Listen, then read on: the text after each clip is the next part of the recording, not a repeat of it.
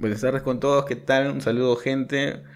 Eh, el día de hoy, en Compartiendo Ideas, tenemos a un invitado especial, a un invitado muy, muy ameno, que tiene bastantes experiencias que contarnos. Tiene, tiene mucho recorrido en, la vida, tiene bastantes altas y bajas, así que no se despeguen del podcast. Si están, si están manejando, no manejen, escuchen atentamente, no se distraigan. Así que nada. Bienvenido Francis al capítulo de hoy. Muchas gracias Yair. Acá muy emocionado de estar en tu podcast. Es la primera vez que estoy en un podcast, en una entrevista en vivo. y sí, muy emocionado. Bueno, ya está, ya está emocionadísimo. Vamos a esperar. Estoy a punto de llorar. Ya saben, eh, chicos, ya saben, si quieren escuchar los capítulos anteriores, está en Spotify en mi cuenta de Instagram, en jair.oner. Eh, ahí pueden encontrar los demás episodios, los links. Y nada, escuchen los demás capítulos, que cada, cada episodio tiene una canción especial, tiene nuevas ideas que contarnos. Hoy día vamos a, vamos a compartir ideas un poco con, con, Francisco.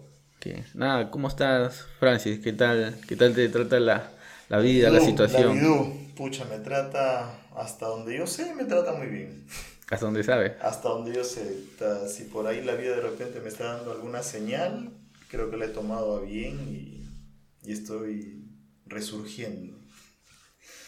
Porque he tenido, como tú lo mencionaste al comienzo, he tenido altas, he tenido bajas, pero de todas esas experiencias he tratado de sacar algo bueno. Siempre se sale airoso, ¿no? No, sí, siempre. O sea, con todo menos con miedo, tú sabes. Con todo menos con miedo. No, esa, esa es buena frase, ¿no? Parece que de repente sacan el título. Vamos a ver qué, qué viene después. con todo menos con miedo. ¿Y qué tal? ¿Cómo está la situación laboral ahora? ¿En los trabajos estás trabajando? ¿Has trabajado? ¿O de repente estás de vacaciones? ¿Un año sabático?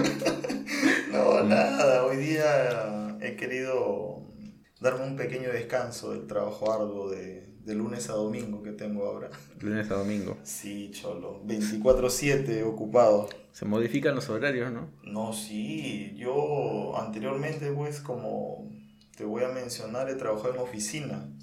Trabajé en oficina, todo el día era sentado, me dolía este, los dedos, la mano, ahora pucha, me duele todo el cuerpo, hermano. Todo el cuerpo, compadre. No, no hay una parte de mi cuerpo que no me duele ahorita. Antes se forzaban los dedos. Pucha, antes eran los dedos, los ojos, el cuello. Estar sentado. Estrés, te estresaba estar sentado. Ahora lo que quiero es estar sentado nomás, hermano.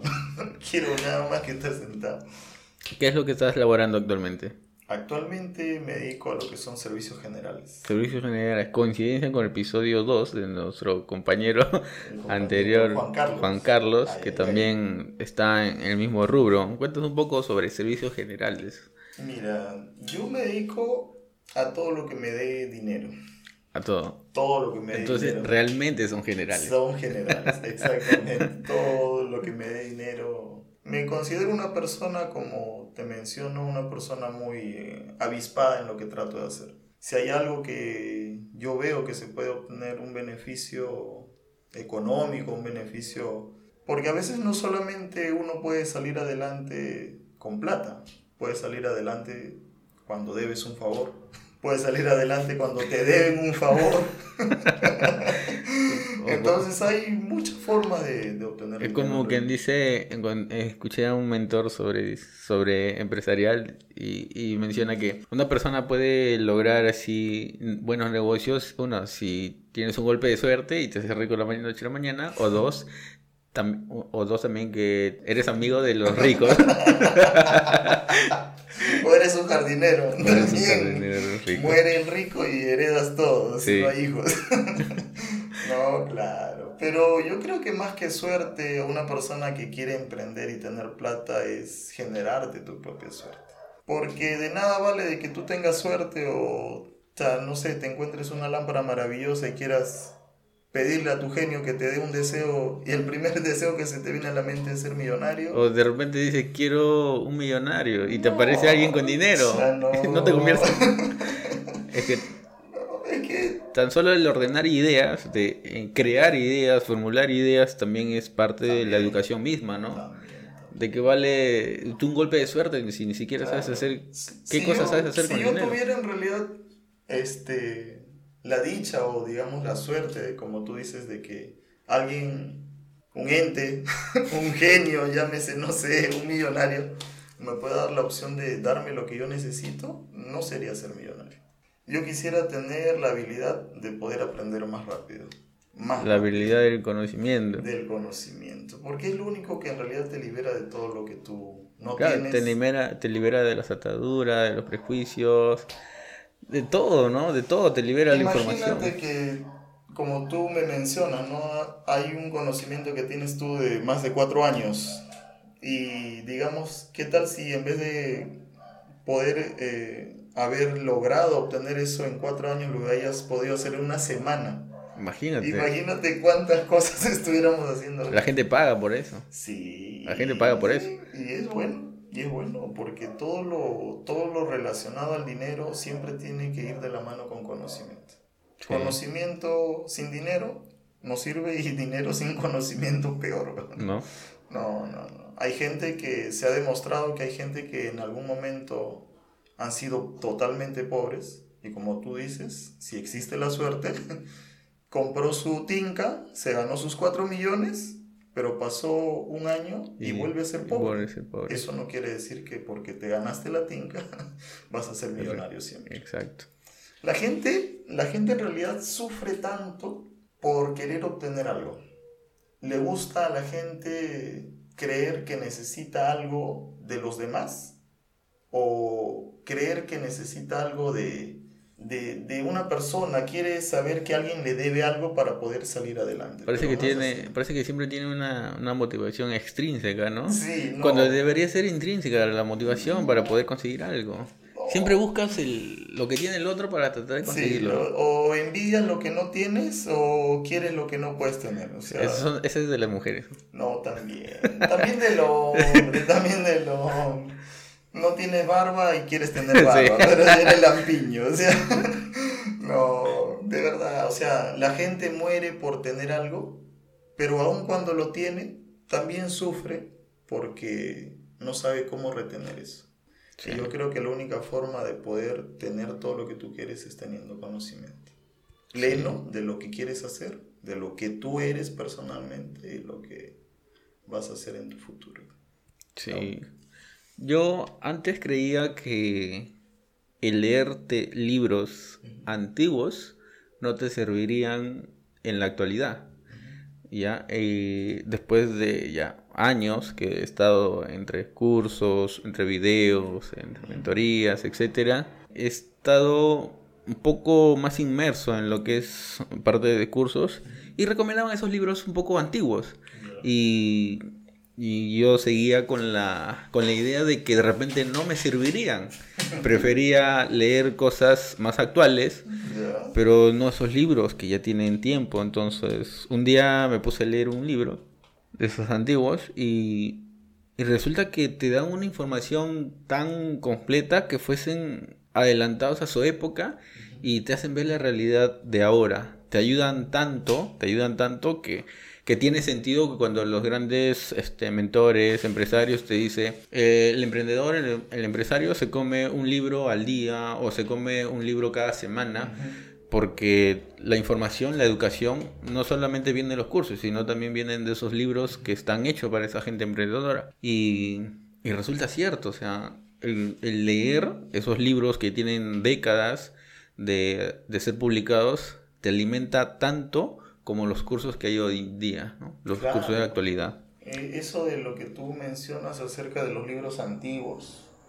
Hay un libro, no sé si has escuchado, El arte de la guerra. Sí, de Sun de Tzu. Sun Tzu, ya. Es un libro que tiene un Sí. poco más de 2000 años. Sí, Pero hoy en día es la base de casi todo lo que tenga que ver con la administración en tu vida personal, lo que tenga que ver con tu familia, ya que han cambiado frases o palabras directas del propio libro, pero abocadas en lo que uno quiere hacer. Pero tiene más de 2000 años y sigue hoy por hoy ayudando a tanta gente. Sí, es, no sé, es un, es un libro muy, muy bueno que te da una, una perspectiva, ¿no? Te, te hace abrir un poco los ojos para, Sí. Para saber cómo te puedes orientar. Y, esa manera de pensar de, de, ese chino, en realidad es, es algo increíble y avanzado, como tú dices, para su época. Adelantado su tiempo. Eh, los chinos anteriormente primero atacaban y después consultaban por qué venías a, a preguntar qué es lo que querías. Entonces, eso fue lo que hizo que ellos tengan tanto territorio. Pues. Y así, ya ir el conocimiento es algo que yo pediría que recomienda a todo el mundo, ¿no? Pero a todas las personas no, no les gusta, ¿no? Algunas personas quieren lo fácil, lo rápido. La gente, la gente quiere, quiere tener el golpe de suerte, la gente quiere que el amigo le haga el favor, la gente quiere que alguien le deba un favor para poder tener algo. Quiere buscarse un, sugar por ahí, ¿no? No, también hay muchas este, sorpreseilas por ahí que conozco también. No, pues. sí, de todo. es, o sea, en realidad yo creo que la persona, al igual que las cosas que uno quiere, tienen su momento. Si tú quieres tener conocimiento amplio en lo que tú quieras emprender, va a tener su momento. De repente no, como te digo yo, digamos el avance en una semana, ¿no? Pero sí va a tener su momento digamos que ese conocimiento te va a llevar a alguna parte. Sí o sí, o sea, no hay forma de que te escapes de eso. Si el karma existe, como dice, el conocimiento en algún momento te va a llevar a algún lado. El emprendimiento hay que ser bastante disciplinado. Demasiado disciplinado. Yo creo que en todo el ámbito personal tienes que ser disciplinado. Si una persona no tiene disciplina, no comienza con disciplina desde su perspectiva personal, no puedes manejar gente, no puedes manejar una empresa, no puedes hacer nada en realidad sin disciplina. ¿Cómo pides disciplina a una persona si tú no eres disciplinado? Es dar y recibir, tú sabes eso. Este, ya esas cosas este, ya te convierten en un líder. Así es. ¿no? Esas cosas ya te convierten. Adquirirlas te convierten en un líder. Pero como te digo, son varias cosas. O sea, fuera de tener conocimiento, puedes tener conocimiento, pero de repente no sabes tratar a la gente. Entonces ahí entra el tema de manejo de personal. Habilidades blandas. Habilidades blandas. Pucha, son un sin número de cosas que tenemos que aprender. Y, y todo eso yo, yo creo, estoy convencido de la idea de que todo esto debe ser de manera intrínseca. Si alguien te trata de, de colocar las cosas así a la fuerza o, o te trata de, de motivar con cosas extras, la persona se acostumbra a que le den esas cosas extras para que logre esas metas, pero la mejor manera es de manera intrínseca, de que uno, uno mismo trate de motivarse, porque si no, tarde o temprano lo vas a dejar. Las cosas se quedan a medias. Claro, o sea, no, o sea, tú no logras este, programar a una persona para que haga algo. O sea, la programación neuro, neurolingüística de la cual habla la psicología, y no me quiero meter más allá, yo creo que abarca cierto punto de tu personalidad. Sí, te pueden programar para hacer algo, te pueden programar para ser exitoso de repente, pero abarca más, o sea, no es de que a mí me programen o yo escucho todos los días audiolibros de superación personal o todos los días me leo un libro, no sé, o sea, eso no va a llevar, no, no va a conllevar a que yo tenga una habilidad de ser exitoso en la vida. Por eso tiene que ser la motivación por te tiene que nacer, si te nace es algo que te va a ir bien, o sea, si tú tienes un hobby, digamos, no sé, pintar desde muy pequeño y a eso le agregas el emprendimiento de querer vender tus cuadros, saber cómo distribuirlo, qué bien, y si te da dinero, bacán. Lo va a disfrutar toda la vida. Lo vas, a, lo vas a disfrutar como el caramelo al niño, pues entonces delicioso va a ser esa, esa plata que vas a recibir. Bueno, también esperamos que en el próximo episodio se atreva a venir un invitado especial que eso, en este tema estamos hablando un poco de las motivaciones, de que de repente si no te gusta, te gusta, tiene, como quien dice, una experiencia propia muy válida que Francis también lo conoce, pero vamos a esperar que sea sorpresa en estos días a ver quién, quién cae. Ojalá que no sea tan especial como yo, pero bueno. bueno, sí lo conoce muy bien, más bien. pero bueno, ya vamos a, vamos a, continuar. A ver, vamos a continuar. A ver, Francis. al especial de lado. Sí, al especial de lado. a ver, Francis, eh, háblanos un poco ya que hablamos sobre conocimiento, sobre la información, cuéntanos sobre los estudios que, has tenido que, o que tienes, porque todas las personas siempre tratamos de aprender lo máximo posible, ¿no? En diferentes aspectos de nuestra vida. ¿Tienes proyectado algo? ¿Has estudiado alguna carrera? ¿Qué, es lo que nos puedes aportar en ese eh, aspecto? Eh, respecto al tema del, del conocimiento, respecto al tema de, de, los estudios, he tenido cursos, he tenido también de cursos técnicos que son de un año, también he estudiado, pero no he llegado a ejercer ninguna de las carreras. ¿Alguna de esas carreras se ha relacionado junto con, con los trabajos que has tenido? Mm, yo creo que la administración. La administración. Sí, la administración ha sido algo que sea, sea, sea cualquiera el lugar donde tú estés, lo vas, a, lo vas a aplicar sí o sí, porque la administración ve muchas cosas. Contabilidad, para que veas lo que cobras, para, para ver si lo que estás cobrando está bien. Entonces creo que sí, hay cosas que, que he estudiado y, y, hoy por hoy los estoy utilizando en lo que estoy haciendo. ¿Te ayuda? Sí, me ayuda bastante. O sea, no puedo decir que soy un genio de, de los números, pero me gusta mucho. O lo utilizo demasiado en los cálculos para los materiales, en los cálculos para los cobros de los presupuestos, en las cotizaciones, para ver si tengo margen de ganancia o no. Si evalúo y el negocio me, me va a dejar un buen redituable, bacán. Si no, como dice Sheila Next. Yo enti entiendo un poco, por lo, por lo que te conozco, has estado en lo, el negocio sobre los diseños gráficos, sobre las tarjetas, presentaciones, uh -huh. esas cosas. Cuéntanos un poco sobre, sobre eso. Claro, eso este, lo estudié en el 2004, todavía cuando estaba en el colegio. Me gané una beca para estudiar este, diseño gráfico y estudiaba en las tardes, pero en las mañanas me iba al centro de Lima por Guzmán Blanco, el instituto no voy a decir el nombre porque no me están pagando por Cherry. Claro. ¿No? y estudiaba ahí, el, el, curso o la beca que me dieron fue por año y medio. Llevé ofimática, que es Word, Excel, ¿no? PowerPoint, Exacto. en ese entonces el Access, que ahorita ya ni lo utilizo ni lo veo.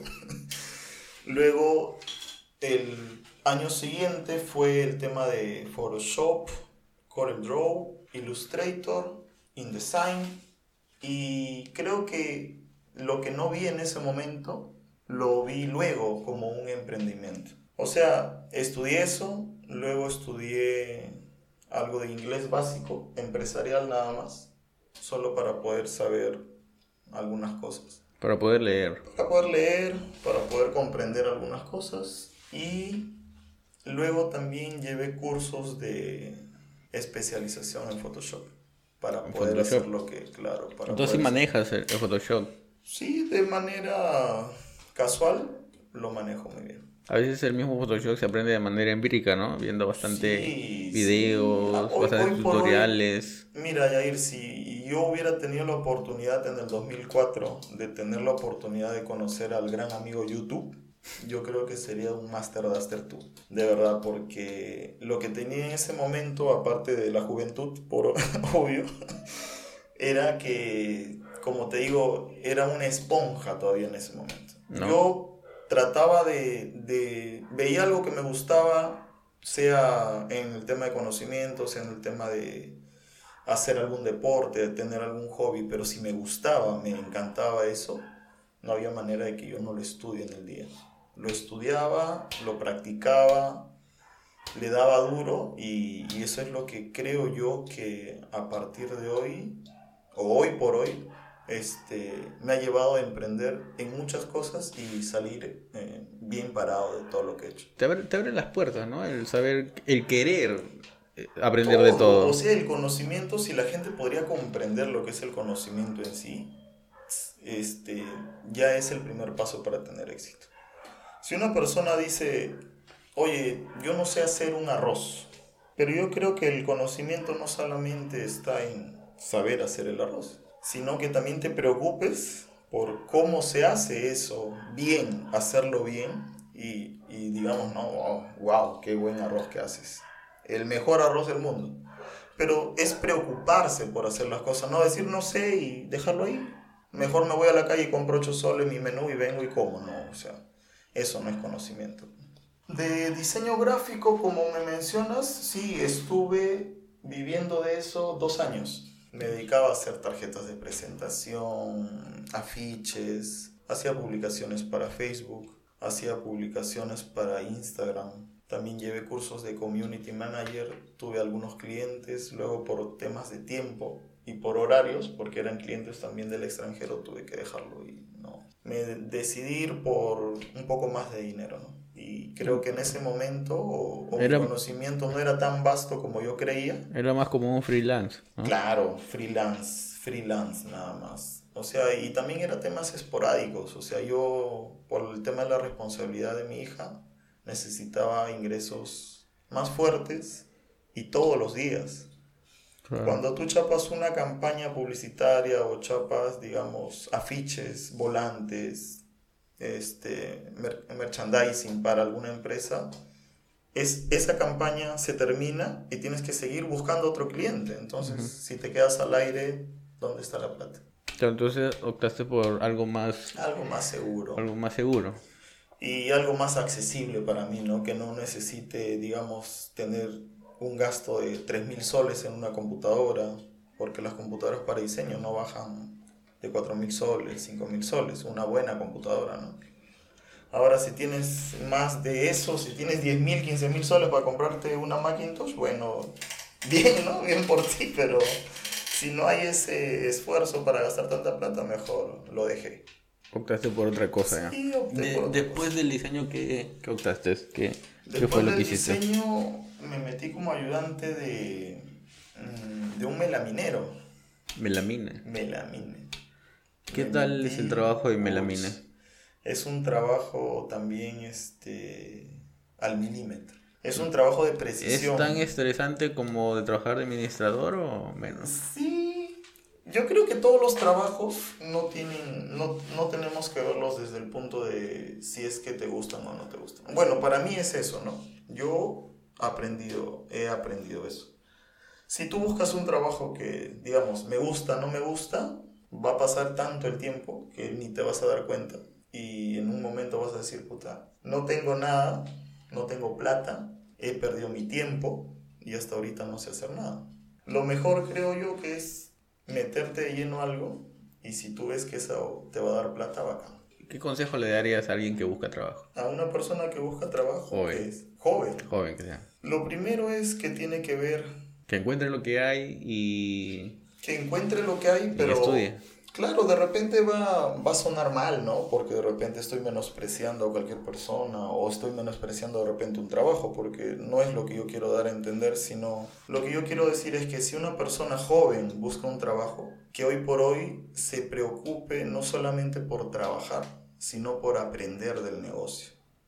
Yo creo que si la gente fuera a trabajar con la idea de querer aprender del negocio más que preocuparse por la plata que te van a pagar, habría un montón de empresas en todo el mundo. Eso que dices es clave. Hay un, el empresario que se llama Jack Ma, el dueño de Alibaba, dice, aconseja a todos los jóvenes entre un rango de hasta los 16 años que terminen de estudiar, de ahí hasta los 22 o 23, trabaja en lo que sea.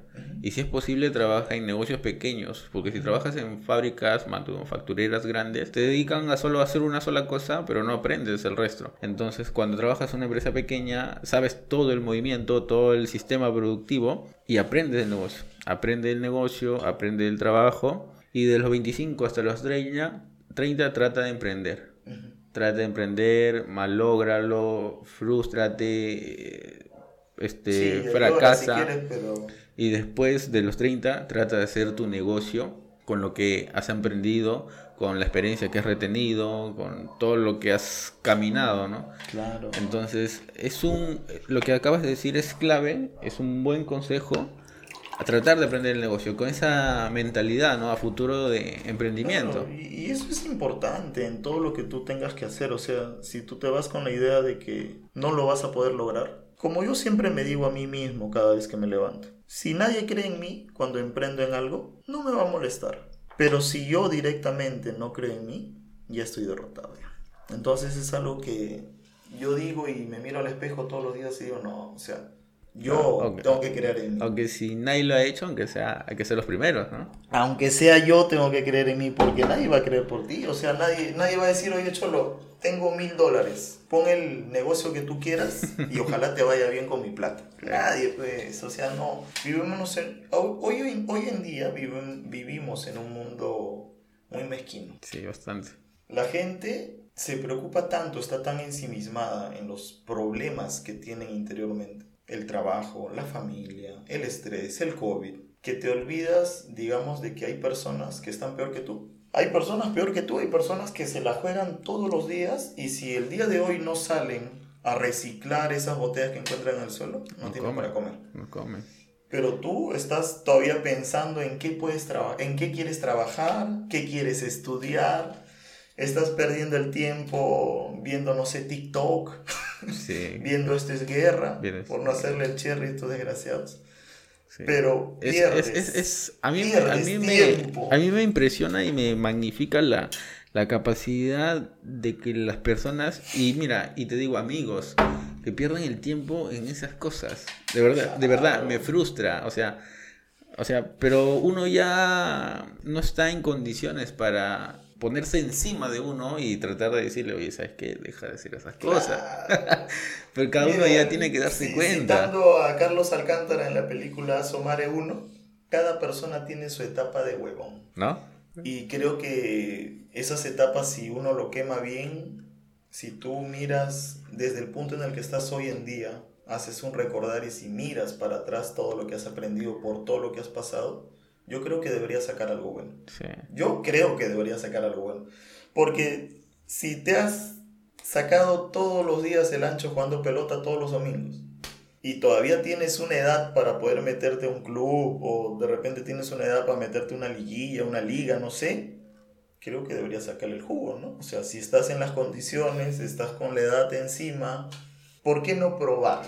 Como como tú dices, es, es, bien cierto. Por ejemplo, el tan solo hecho de hacer algo, emprender algo y fracasar, ya es ganancia. Porque hay personas que ni siquiera lo intentan. No. Y para criticar son las primeras. No, no, no. Esas personas, existe un, montón de gente. O sea, ni siquiera intentan. Yo las llamo, yo las llamo a esas personas, las personas, este, las tristonas, porque todo les da pena. Oye, tú les preguntas, oye, mira, este, hay un negocio que está siendo un boom en internet. Están vendiendo cosas por internet y si solamente colocamos dos productos al día, nos vamos a ganar 100 soles diarios.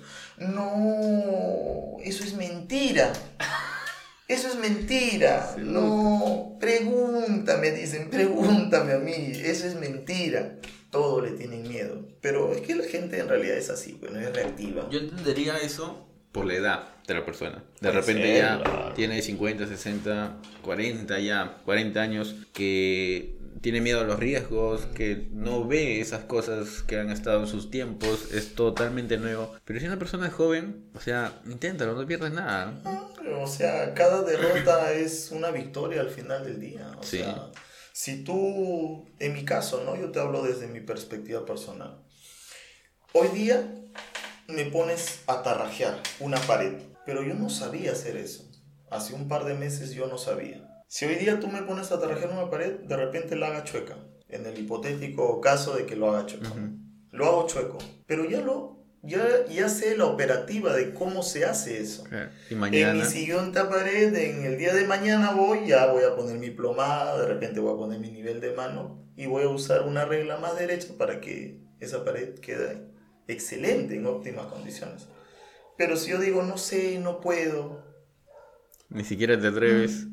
No, no vas a lograr hacer nada. O sea, si no hay acción, no hay no hay algo que tú, que tú tengas esa pasión por hacer, creo que estás ya fregado. Hay que atreverse, ¿no?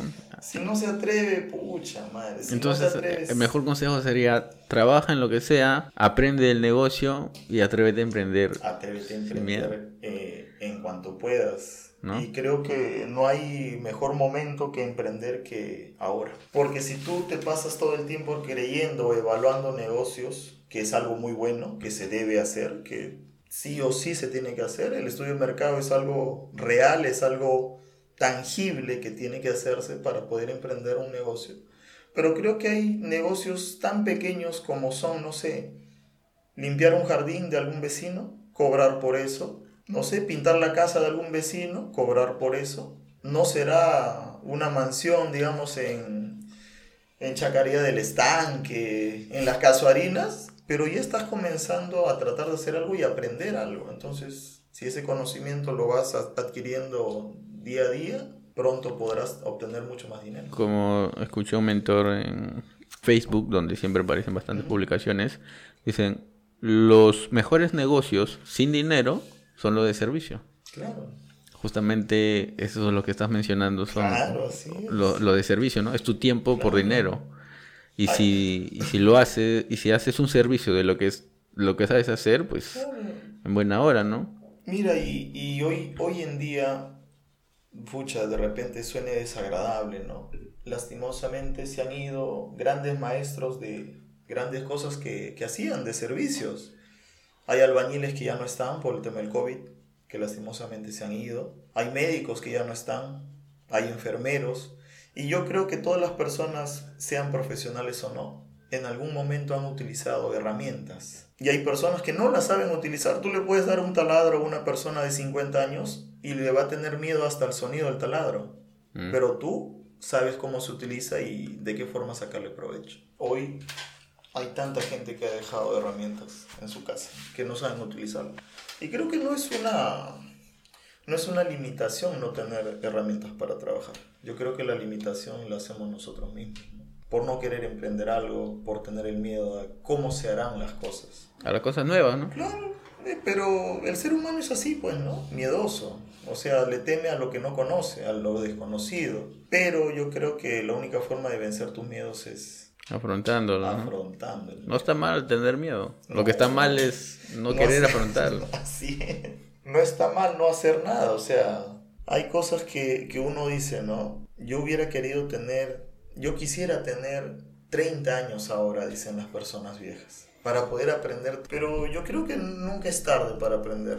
Yo este, he aprendido de, de ejemplos propios de que no, no, no, hay tiempo para el conocimiento, el conocimiento no tiene un tiempo. O sea, si tuviera tiempo, eso quisiera decir que el conocimiento caduca. Yo creo que el conocimiento no caduca, el conocimiento todos los días evoluciona. Claro. Mi viejo hasta ahora está aprendiendo inglés. Está estudiando inglés. Ay, ay, ay. Está estudiando inglés, imagínate. Sí, ¿por qué tendría Ya va a llegar a los 60, está estudiando inglés. Y el otro día estábamos, este, estaba escuchando Marilyn Manson ayer en Yo Soy. Y ¿qué canción, ¿y qué canción es? Este me dijo en español. Ay, ay, ay. Y le digo, pero que, o sea, el título no está en español, está en inglés. ya lo había traducido para mí. Ah, ya ves, o sea, por eso digo, o sea, el conocimiento no, no tendría... Mira, el ser humano es una persona tan rica en conocimiento y no lo sabe. ¿No? Claro, o sea, de tus gustos, de tus hobbies puedes hacer dinero, solo que hay que saber plasmarlo. Solamente es plasmar la idea y decir, yo quiero hacer esto y, emprender y decir, no regreso a mi casa si no vendo eso. Claro. Claro, porque si tú te vas con dos alternativas en tu vida, y eso es lo que yo quiero que entiendan la gente que está escuchando.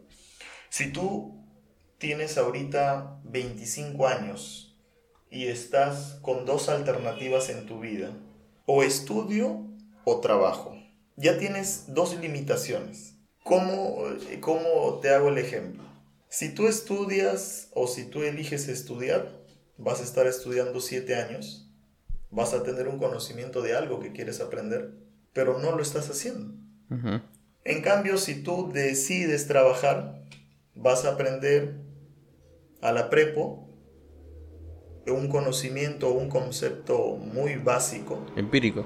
Empírico, pero ya estás haciendo algo. Pero si tú dices, yo solamente quiero tener conocimiento de todo, yo creo que esa sería la clave. No hay acción sin una reacción, no hay... Por algo tenemos dos piernas, o sea, si no damos el primer paso no podemos dar el segundo. Eso es algo lógico, o sea, si no respiramos no vamos a poder vivir sin eso. O sea, hay conocimientos y hay cosas que la gente debería aprender. Primero por decir, ¿qué es lo que a mí me hace feliz? ¿Me hace feliz emprender esto? Lo hago. No hay que esperar tener, pues, como tú dices, ¿no? una cierta edad para poder decir, no, ya, ya senté cabeza. No. No, el conocimiento no, Eh. nos, nos invade desde muy pequeños. O sea, si nosotros tuviéramos mentores desde muy pequeños, yo creo que todas las personas seríamos pues capaces de hacer ¿no? un montón de cosas. ¿no? Sí. Pero no lo tenemos, pues, o sea, a veces, a veces decimos, ¿no? He perdido mi tiempo porque mi papá era albañil. Yo no sé hacer nada. No he estudiado porque mi papá no me ha podido dar estudios. Pero, Pero tu tenía- papá tenía, tenías un maestro, o sea, tenías la edad, tenías un maestro, esa persona sabía hacer muy bien su trabajo, pero porque a ti no te gustó eso, dejaste de hacer algo. Exacto. ¿Por qué no miras la solución como un medio para tener lo que tú quieres? No te estoy diciendo que aceptes cualquier tipo de trabajo, ¿no? Pero míralo como un medio para lograr algo mejor. Exacto. Claro, o sea, eso es fácil. Es que eso, eso tiene que mucho plantearse la persona de la perspectiva, ¿no? Porque muchas personas se acomplejan y, y dicen, porque como tú dices, ¿no? No me gustan, no quieren hacerlo, pero no saben que hay que sacrificarse un poco.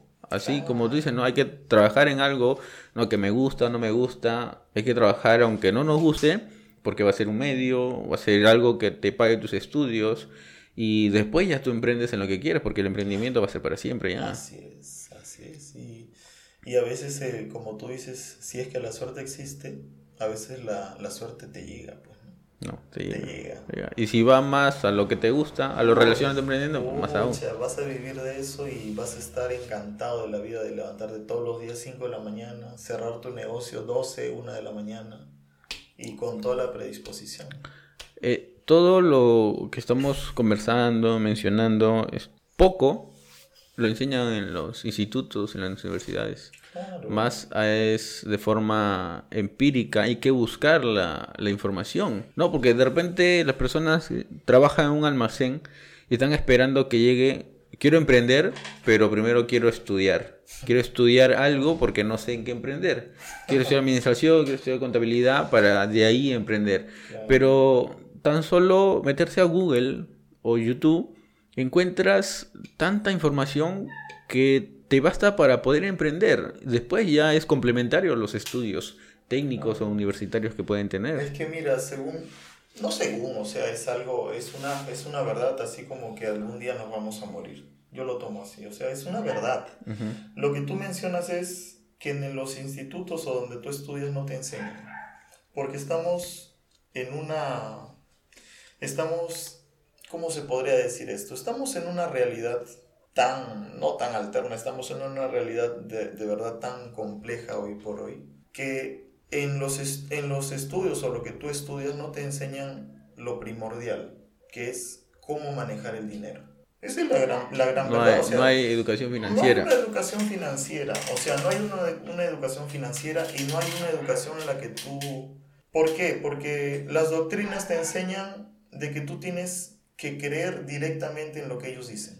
Yo no estoy en contra de la religión, yo soy católico, pero en la vida también tienes que escuchar y esa de repente es el mejor conocimiento, el conocimiento boca a boca que se da desde años, muchísimos años atrás, Sócrates lo hacía, Platón lo hacía, Mm. buscaba la razón de las cosas, ¿por qué el sol sale por ahí y por qué no sale por el otro lado? ¿Por qué se esconde allá? Entonces, si nosotros buscaríamos dentro de nosotros mismos qué es o cuál puede ser la solución a las cosas, si utilizaríamos ese cerebrito que tenemos, seríamos las personas más efectivas en todo lo que hacemos. De verdad. Claro, no solamente hacer para lo que te adiestran, ¿no? Claro, no- Te adiestran en- una sociedad así. Sí, ¿no? Cholo, ¿no? La, en, el, en el colegio te enseñan, llega puntual, ven, presenta tus tareas. Haz lo que sea por tu buena nota. Claro, tienes que hacer todo por tu buena nota. Tu papá, ¿qué te dijo anteriormente? Los conocimientos de, los, de las personas que tienen más de 60 años, ¿qué nos dicen? Estudia, búscate un buen trabajo para que tengas tu jubilación. No te dicen, oye, trata de buscar este año ya terminas el colegio, busca algo que a ti te encante, te guste Busca y que- sé Busca que la persona. Nadie te dice eso. Sí, claro.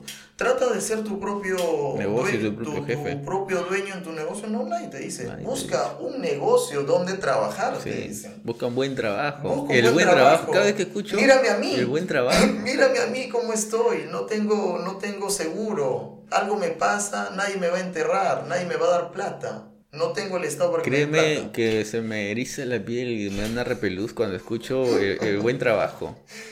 Sí. El buen trabajo, o sea, O o sea, sea- quiero estudiar para tener un- una buena chamba, un buen trabajo. Estudia y- lo más que puedas. Tienes que ser el mejor en tus clases Sí. para que puedas entrar rápido a la universidad y seas el mejor trabajador de esa empresa que tú busques. No, pues chavo, o sea, hoy por hoy una persona que ha estudiado medicina, digamos, sus, por decirlo así, ocho años de su vida entregado al conocimiento para poder ayudar a una persona, digamos que gane 10 mil soles mensuales en una clínica muy bien remunerada. Y viene una persona de 15 años que es youtuber, que tiene 500 millones de seguidores y YouTube le factura a él 3 millones mensuales solamente por hablar de algún tema que a él le gustó, de algún tema de su vida, de hablar de algún juego, porque es un gamer de repente. Y factura más que esa persona, o sea, va- vamos a la, a la realidad de la vida, o sea, hoy por hoy si tú te dedicas a hacer lo que tú quieres, no tienes miedo a emprender, vas a poder obtener dinero, al igual que la persona que ha tenido el tiempo, la plata y la habilidad de estar todos los días presentes a las 8 de la mañana en el instituto o la universidad, terminar de hacer su tarea, presentar su tesis y todo, para de ahí recién presentarse un trabajo. Y cuando terminas tu universidad te dicen, no, tienes que tener horas de trabajo, no tienes experiencia, cholo, en realidad te puedo pagar solamente para tus prácticas. 800 soles te voy a dar para tu pasaje. Nada más. Trabajas dos años así hasta que después recién te contratan. Y el otro de 15 años está ganando 2 millones de dólares solamente porque tiene 100 mil seguidores en YouTube. la, las cosas ahora, hoy en día en la actualidad, se han se han transformado demasiado. Entonces es irrisible ya las cantidades que se manejan, ¿no? Por ejemplo, ahora domina el, el mundo los youtubers, los streaming, todas esas cosas. Entonces Los gamers. los gamers, yo creo y estoy convencido de que todo emprendimiento tiene que ir de la mano con la modernidad, con la tecnología, con, con esas cosas que te abren el mundo a la nueva generación que hay. De repente un emprendimiento de hace 30 años, 40 años, el abrir, no sé, una bodega, una, una clínica o tan solo una tienda grande, una tienda de ropa, tan solo abrirlo ya era, era un diferenciador enorme para otras personas que trabajaban en una empresa manufacturera 12 horas al día. ¿no? El emprendedor que tenía su tienda propia era, era lo máximo. Era. Pero esa persona en la actualidad, si sigue vendiendo en su propia tienda, que le caen unos 20 clientes al día, se está muriendo de hambre frente a las personas que trabajan de manera online. ¿no? Entonces, todo emprendimiento tiene que ir de la mano, seas en el rubro, independientemente en que estés, ¿no? Sea de médico, seas, seas este, algún manufacturero, seas zapatero, seas vendedor de ropa. Hay que ir actualizándose, ¿no? La gran, la gran prueba de ello son estos streaming, estos gamers, que la tecnología es lo primero ahí. Entonces, en los otros rubros tampoco, no hay que ser ajenos en la tecnología, No, porque si no, no nos quedamos, ¿no?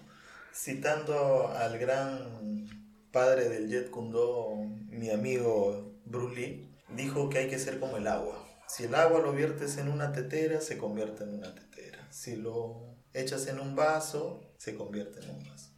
O sea, si las personas dejarían fluir en realidad lo que es la mente, lo que es el conocimiento propio, porque nosotros tenemos conocimiento, sino que a veces nos dejamos distraer por las programaciones que existen en Internet, que existen en la televisión, que no todo es conocimiento, lastimosamente. Vivimos en una sociedad que está diseñada para que la gente joven, para que las personas vivan distraídas. Porque sean consumidores nada más, ¿no? Solamente, o sea, tú tienes que comprarte esa lavadora de 12 kilos de 15 velocidades. No sabes para qué la quieres a la lavadora, pero tienes que comprártela. Y, y, solo viven dos en casa. Y solo viven dos personas en tu casa. Y tú quieres una de 12 kilos, pero... Pero está buena, es moderna, es la última que salió. Porque eso es lo que... Porque te programan para eso. Tú, tú, tú vives sin saber de que te están programando para ser un consumidor toda tu vida. Cuando te des cuenta de que eso es así, abres la mente y empiezas a, a crear ya. Ya no consumir, sino a crear para que otras personas consuman. Así es. Mira, yo, eh, eh, no, yo me doy cuenta cuando viajé a Iquitos, viajé a un pueblo que queda una hora nauta, que es donde yo nací. La gente allá, por decirlo con esta palabra coloquial, está sentada sobre la madera. La selva, Mm. Un lugar tan tropical lleno de tanta madera. Pero anda, mira las casas de allá. Son casas que creo que el lobo feroz ya la va a derrumbar. Casas de estera o casas de con hojas. Y mira, nos vamos al otro lado del mundo, nos vamos a la India. En la India hay personas que no tienen ni herramientas, no tienen ni zapatos, ni botas, de ni botas que te ayuden a que no te pase el clavo en el pie, no tienen guantes, pero hacen unas casas que si tú lograras ver en, en YouTube el canal de este, de este brother, hacen unas casas que parecen mansiones utilizando solamente barro. Allá hacen sus propios ladrillos. Sí, he visto ese que hace su propia piscina. Sí. Wow, o sea, no seas eh, malo.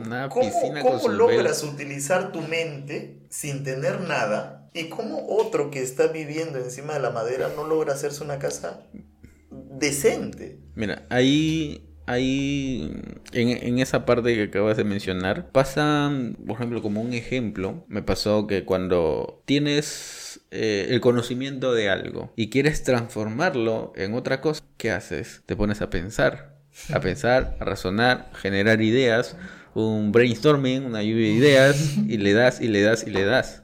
Porque quieres hacer algo, quieres lograr algo. Pero cuando te da pereza lograr algo, cuando no quieres lograr algo, entra la flojera y solamente te sientas. Entonces, esa es la diferencia entre el occidente y el oriente. Esa es la diferencia. Pero de ahí, es que estamos, estamos, como yo te digo, estamos programados. Eso es un complot de estos malditos. No, mentira.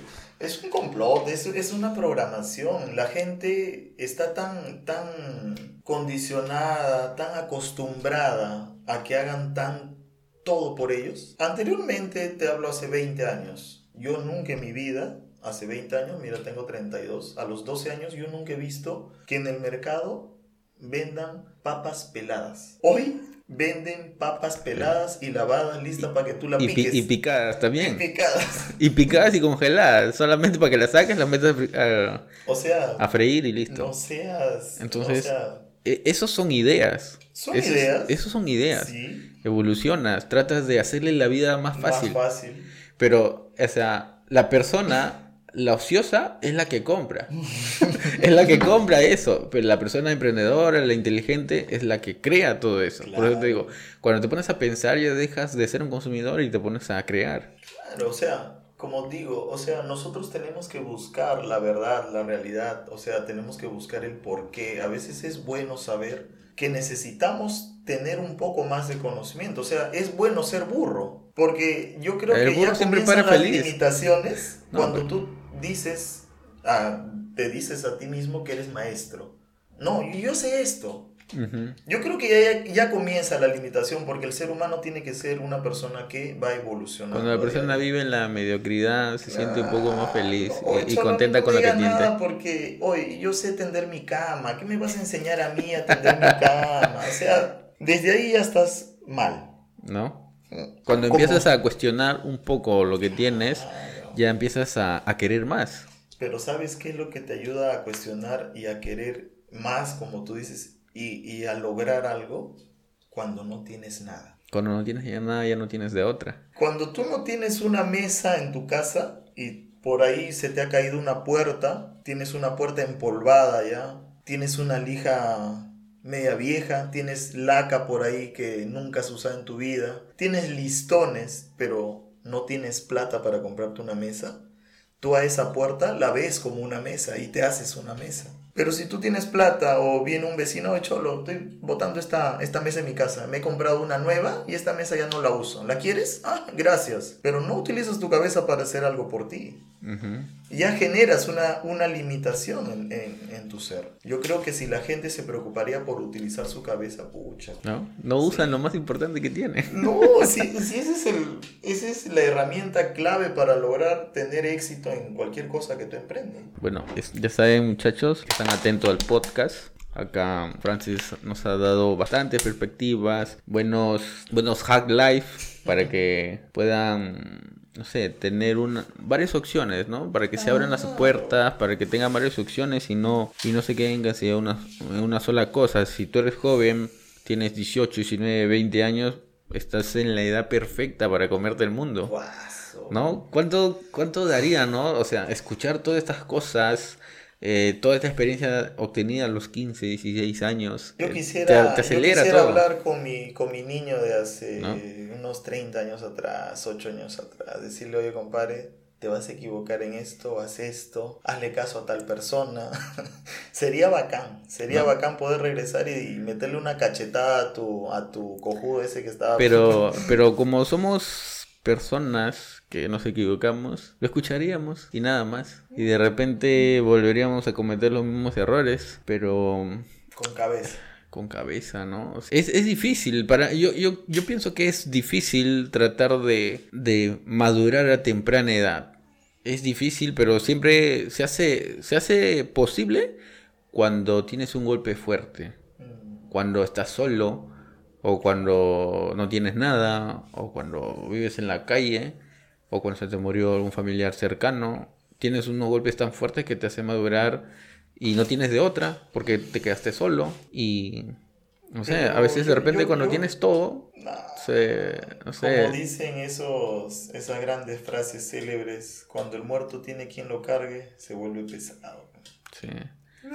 A veces la familia a veces le da todo a sus hijos que al menor. al menor, ¿no? Le dan todo que no... Que no, se caiga. No se caiga. Que no, pase hambre. Oye, Cholo, si la gente supiera que a veces en un trabajo he tenido que comer solamente un yogur de sol 30. Una galleta. Y, mi galletita. Porque no había para, para el menú. Sí. Entonces eso te lleva a decir, ¿sabes qué? No, si yo estoy comenzando este trabajo, yo tengo que tener la predisposición y la mentalidad de decir, yo tengo que aprender de este giro. O sea, yo me voy al meollo del asunto. Llego, me presento, hola, ¿qué tal? Soy Francisco, tengo 28 años, quiero ser cajero. Me voy, me voy a una tienda X, me presento, presento mis papeles y comienzo a trabajar. Pero la idea de la gente no sería ir y estar ti, ti, todo el día pasando los productos en caja. Debería ser ¿por qué los productos más cercanos de primera necesidad siempre están detrás de ti como cajero? ¿Por qué siempre eh, logran poner solamente menestras, arroz, gaseosas, siempre detrás de cajas? Y lo que es panes, carne, pescado siempre se va hasta otro lado. ¿Por qué? Porque hay una predisposición de la gente a siempre comprar cosas de primera necesidad y comprar rápido para ganar la cola. Entonces esos productos que están más cercanos a caja son las que las personas van a venir, van a chapar y van a comprar y se van a ir rápido. Y a nosotros por aforo en tienda nos conviene de que haya bastantes personas comprando, tú atendiendo más rápido y así jalo más gente se va más gente de mi empresa y sigue entrando más gente para que todo el stock se pueda ir de la empresa. Pero la gente no va para saber eso. La gente va por su sueldo. Su sueldo, ¿no? Claro, por su sueldo. O sea, si la gente se preocuparía por decir... Hay que ser observadores, ¿no? Hay que tratar de entender todo. Ese es, ese es como es como... Ese es el hack live, esa es la clave. Nosotros tendríamos que ser como los como las personas que van a ver este cuánto de plata saca la gente del banco, ¿cómo le llaman a ellos? Que te están viendo así. ¿Son marcas? Los marcas. ¿No? En todos sitios, en, todos los aspectos, en, cada en todo sentido de la vida, creo que uno tiene que ser un marca. Un marca te ve de pie a cabeza y dice, esta persona tiene mil soles en su bolsillo. Un marca te ve y te dice, no, este patita hoy día no va a sacar, creo que va, va a pedir algo de su tarjeta, se le extraviado, regresa. Porque es una persona que escucha, es una persona que observa, es una persona que analiza, es una persona que tiene pleno conocimiento de lo que es una persona en sí, sabe sus gustos, sus preferencias, sabe qué mueca que me estás haciendo tú es la que denota algo de tu personalidad y por ende si yo algo, si yo hago algo en contra tuya, tú vas a reaccionar de tal manera. Si yo me voy y me paro a tu costado, cuando tú estás contando tu plata, tú te vas a mover al costado porque tienes miedo de que él vea tu dinero. Entonces, él ya sabe cómo tú vas a reaccionar. Y nosotros tendríamos que ser así, analizar, ver, escuchar, profundizar en el conocimiento. Nadie pide que seas pues un lector tipo, no sé, este, paso, un lector que se zampa tres libros a la semana, no, o sea, pero si tienes ganas de aprender, sería bueno que comiences por un libro, pero un libro que sirva para tu vida. ¿Sabes cuál es el libro que recomendaría a todas las personas que lean el primero, que sea Padre Rico, Padre Pobre? te, da las dos perspectivas que siempre eh, están marcadas en la sociedad. La primera de la mediocridad y el conformismo y la otra de atreverse sin más. Pero no tanto mediocridad, o sea, sí, sí tiene parte, una ligera parte en su personalidad el, el padre pobre, que tú dices que es mediocre, ¿no? pero es una persona altamente instruida, a diferencia del, del, padre rico. Pero era una persona que estaba sometida a decir, tienes que ser el mejor, tienes que ser el mejor, pero no se daba cuenta de que la sociedad, por más de que tú ganes 5 mil soles, te vamos a grabar más para que tú tengas menos de lo que estás obteniendo. Al final, el Estado siempre se va a llevar una parte de tu dinero. Esa es la gran cosa que la gente no entiende. Y sabes que Robert Kiyosaki este, solamente es uno de los hombres ricos, pero el, el, otro, Mike, que era su hermano, es más rico que él todavía. Así no conozco a su hermano, solamente conozco No, bueno, su hermano, su hermano en el libro, ¿no? Ah. Su hermano en el ah, libro, claro, es mucho más rico que él. Era pues, el hijo. El hijo. pero... todo lo que le enseña, la perspectiva que le da el padre, padre rico, es bastante... Eh, nutritiva para, para el conocimiento. Es una cruda realidad en realidad, es una cruda realidad, porque la gente en realidad, como yo mencionaba, vive por el sueldo, muere por el sueldo, mata por ese sueldo, pero no quieren aprender del negocio. Nadie le pregunta al dueño de una empresa, oye, pero ¿cómo se maneja esto? ¿Cómo has conocido tantos distribuidores? ¿Cómo conoces esos socios que tienes? Nadie pregunta eso. Porque, o sea, si todo eso lo transformaras en información y, esa información cuesta, esa información vale.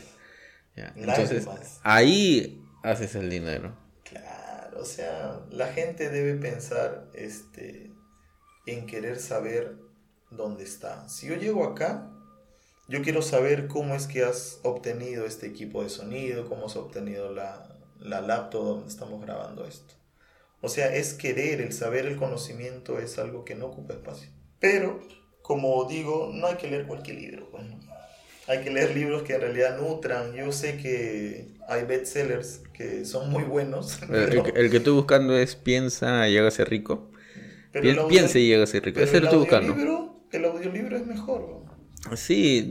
Yo me duermo escuchando libros de autoayuda.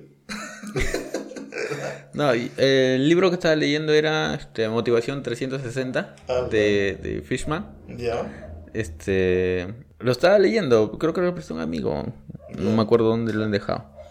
Pero audiolibro me descargué El Rey de Babilonia y La Vaca, tengo que lo leí y lo volví a escuchar, muy interesante. de los iracundos? No, La Vaca de es un libro. Ah, ya, yo creía que era de los iracundos porque una canción. La Vaca, La Vaca es muy es muy buena. Se la recomiendo a toda persona que escucha TikTok. A toda persona que que lucha por el trabajo seguro y por el sueldo seguro, se le recomiendo la vaca. Porque el día que te maten la vaca, ¿de qué vas a comer? Es como el, pintor sin manos. ¿No? solamente sabes hacer una sola cosa, pero el día que te, te digan patitas para la calle, ¿qué vas a comer? ¿Qué vas a hacer? Es igual que la vaca. La vaca es un libro, te lo resumo rápido, que, que es una familia pobre, muy pobre, y que un estudiante con su maestro van a visitarlos y le dicen, van a visitar, ¿no? A ver qué cosa tienen en su pueblito de pobre. Le dicen, ¿ustedes qué comen si no trabajan? Pues tenemos una vaca, nos da leche, nos da queso y de acá nos alimentamos. Y al siguiente día, en la noche, viene el maestro y asesina a la vaca. La mata. así sin piedad la bata. Y, y el alumno sumamente asustado le dice, ¿cómo lo vas a matar a su único recurso que tiene para alimentarse? Se van a morir de hambre. Y tenían que regresar a la ciudad rápidamente, regresaron a la ciudad, tres años después fueron al pueblo y el pueblo ya era como un mercadito. Y, fueron a la casa donde se habían hospedado y le dicen, ¿qué pasó? Ustedes sí, una mala persona un tiempo vino y nos asesinó la vaca. Pensamos que era una maldición, pero comimos, pero había tanta carne que no podíamos comernos en un solo día y que vendimos. Y con ese dinero compramos este, semillas, semillas y tenemos espacio atrás. Empezaron a sembrar empezaron a salir tantas verduras que no podían comerlo ellos solos y empezaron a vender. Y así, entre compraban, vendían, sembraban y salía el exceso, lo excesivo, lo que quedaba de más, lo empezaban a vender. Y empezaron a generar un ingreso ya con eso. Y entonces le tuvieron que matar la vaca para que las personas puedan buscar otra alternativa. Y, y, la vaca se transforma en, cualquier cosa de tu, de tu vida personal. Exacto, exacto. La vaca pueden ser tus padres. También. Claro que no lo vas a matar para que puedas salir adelante. No, pero hay que darse cuenta. Si vives de, de, la renta de tus padres y tú vives a cuesta de tus padres, eres como esos pobres. Pues. Exacto. Y como tú dices, hay personas que tú les matas eso y ya no se mueven. Si tú a un futbolista le cortaste las piernas, ese hombre muere en depresión y ahí quedó, no hace nada más. Ahí celebran otras cosas, ¿no? O sea, una historia de superioridad, este, motivación, celebre, no sé, yo veo un montón de cosas ahí con que, con que sobrevivir. Tan siquiera lo pones así, ¿no? El, el, peor de los casos, sobrevivir. Pero ahí tienes cosas, un montón de que enseñar. Me, hiciste recordar, hay una anécdota que leí en un libro pero era de que llegan unos españoles en unos navíos acá a Perú por la fiebre del oro. Y esta gente estaba queriendo irse o bien al norte o bien al sur, pero no sabían exactamente dónde había tanto oro. Entonces le dicen, si nos va mal en el sur, regresamos todos y nos vamos al norte. Entonces el capitán, ¿qué hace? Si ustedes se van al sur, al sur, les va mal, van a querer ir al norte, les va mal, ¿a dónde van a irse luego? Nos regresaremos pues a España, le dice. Ah, ya, muy bien, váyanse al sur. Se van al sur, no hallaron oro. Regresan, se van al norte no, hallaron oro. Dijeron, ya bueno, hay que hacernos todos lo que podamos, juntemos y nos vamos a España. Se van al puerto y el capitán había quemado todos los barcos. Capitán, tú estás loco, ¿qué has hecho? ¿Cómo vas a quemar los barcos? Ahorita nos vamos a morir de hambre y esto. Esa es la solución, les si tú estabas con las dos alternativas en tu vida, creyendo que a donde tú ibas ibas a obtener algo y no lo obtuviste, y como no lo obtuviste te vas a ir de nuevo a tu casa y estás fregado. Es mejor que quemen lo que haya quemado los barcos para que ustedes puedan utilizar su cerebro y obtener algo aquí. Este es su nuevo hogar. No se van a ir a España de nuevo. Y fue así que estas personas lograron agarrar cabildos a lo largo de todo el territorio del Perú y lograron hacer mucha plata. Plata que después también se fue a España. Igual se fueron para allá. Igual se fueron para allá.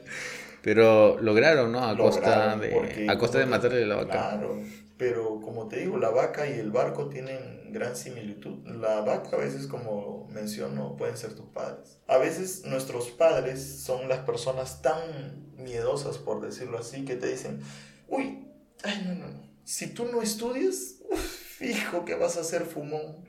No, no, no, no. Si tú no estudias, fijo, no, no, no. ¿Tú quieres acabar como yo?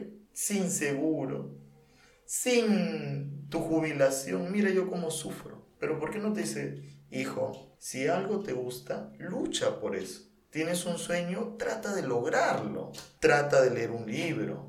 Trata de aprender por tu cuenta. Yo no te puedo ayudar, pero trata de aprender por tu cuenta. Hay muchas personas de las cuales te puedes guiar. Pero no, ellos van por lo seguro.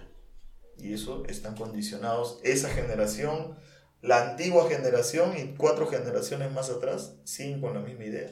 Y si tú no estudias, nunca vas a prosperar. Yo estoy, yo estoy convencido de que al joven, a la persona, hay que colocarle opciones. Hay que colocarle opciones para que la persona pueda lograr, porque si no, si eres joven, si eres un adolescente y no le colocas las opciones, la persona puede tomar la primera que se le ponga enfrente o la más fácil, ¿no? Porque y eso tiene mucho que ver con la educación de los padres y con el conocimiento que tengan, ¿no?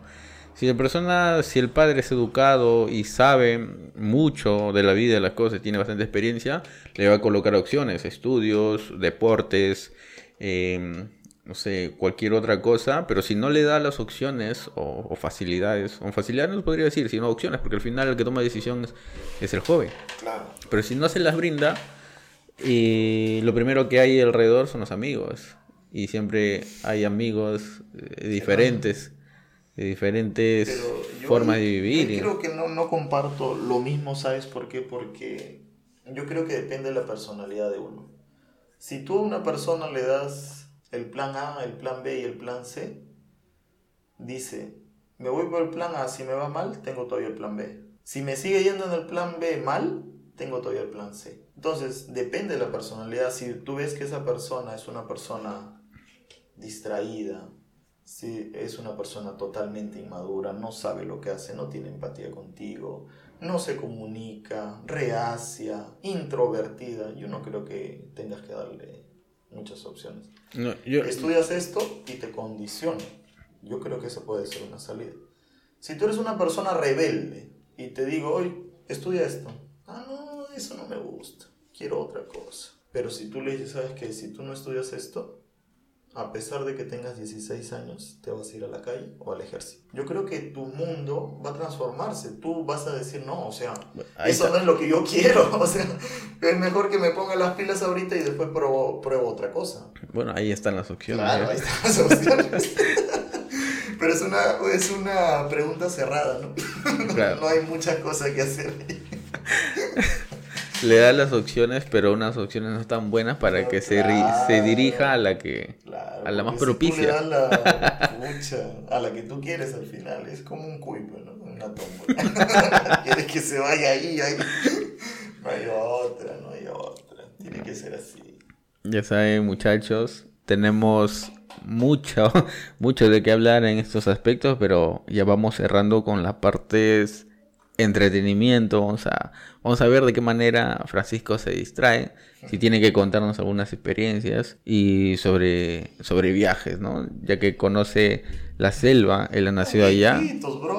Así que, a ver, vamos a ver, cuéntanos un poco sobre, a ver, tus viajes o de qué manera te distraes, te entretienes, haces deporte o algo. Yo me distraigo en realidad a veces haciendo deporte. Bueno, hoy por hoy no se puede bueno, se, no se debe, no se, se puede, pero no se debe. Hago deporte y lo otro que hago es dibujar o pintar. Y si no puedo por el tema del tiempo o porque me distrae mucho en casa, me pongo a cantar. Yo desde que me levanto canto, como el pajarito. ¿Te gusta cantar? Me encanta cantar. ¿Te gusta cantar y dibujar? Pucha, dibujante. Entonces de, repente uno, de repente uno de tus sueños ha sido ser artista. Eh, cuando era niño creo que sí. Cuando era niño creo que sí, pero creo que en el trayecto de mi vida... Eh, no se presentaron las opciones. He ido viendo tantas cosas y no, creo que no. ¿Sabes qué? Creo que a mi mamá este, no le gustaba. Ah, no le gustaba. No, porque dijo, o sea, te vas a dedicar a la música y... No dan plata. Y eso no da plata. Mejor ponte a estudiar algo. Mejor ser contador, abogado. Claro, abogado, doctor. Y creo que cuando los padres son de esos padres que te dicen, oye, ¿por qué no estudias esto? Se ve bonito. Se ve bacán. Ganan bien. Ganan bien. se te ve bien bonito en su hijo, su hijo de la tal gana bien. Sí. Y pasa una semana y viene con otra opción. Oye, este, tienes que estudiar esto porque la verdad la vecina, ay, su hijo oso ha venido con un carro. o sea, yo creo que cuando tienes esa clase de padres de que cada semana te viene diciendo qué puedes estudiar, ya como que divarías ahí, ya te olvidas de lo que tú querías al inicio. Entonces te distraes de forma cantando. Cantando, dibujando, a veces hasta cocinando me distraigo, cocino muy bien. ¿Le metes ganas a, la cocina? Yo a todo lo que, como te digo, a todo lo que sea dinero, yo le meto ganas. claro, o sea, mira, nosotros somos tres hombres, hermanos, y los tres sabemos cocinar. Claro que yo cocino mejor que todos, ¿no? Pero, pero sabemos cocinar. Yo conozco otros tres hermanos que los tres tienen que comprar en la calle cuando su mamá no está, pero ¿Ah, sí? no cocinan Menos mal nada. que también, también que mis tres hermanos, somos tres, también sabemos cocinar. Ya ves. Menos mal. Menos mal, no, no son ustedes. no, sí. O sea, a mí cocinar me relaja porque me gusta cuando me hacen halagos. Ah, ok. Claro. A mí me Un gusta, poco de mi egocentrismo, ¿no? Se libera ahí. a mí, a mí me gusta cocinar, pero para mí. Ah, O ya. sea, me gusta cocinar, no, tanto para mí, sino me gusta cocinar solo. Ah, la- Solo, o sea, con Que nadie te compañía, vea, que, nadie- na- que, nadie na- que sepa. nadie, que nadie quiera ayudar. Ay, no. Prefiero las cosas O así sea, solo, mi mamá. Mamá me dijo, si quieres hacer algo bien, hazlo tú solo.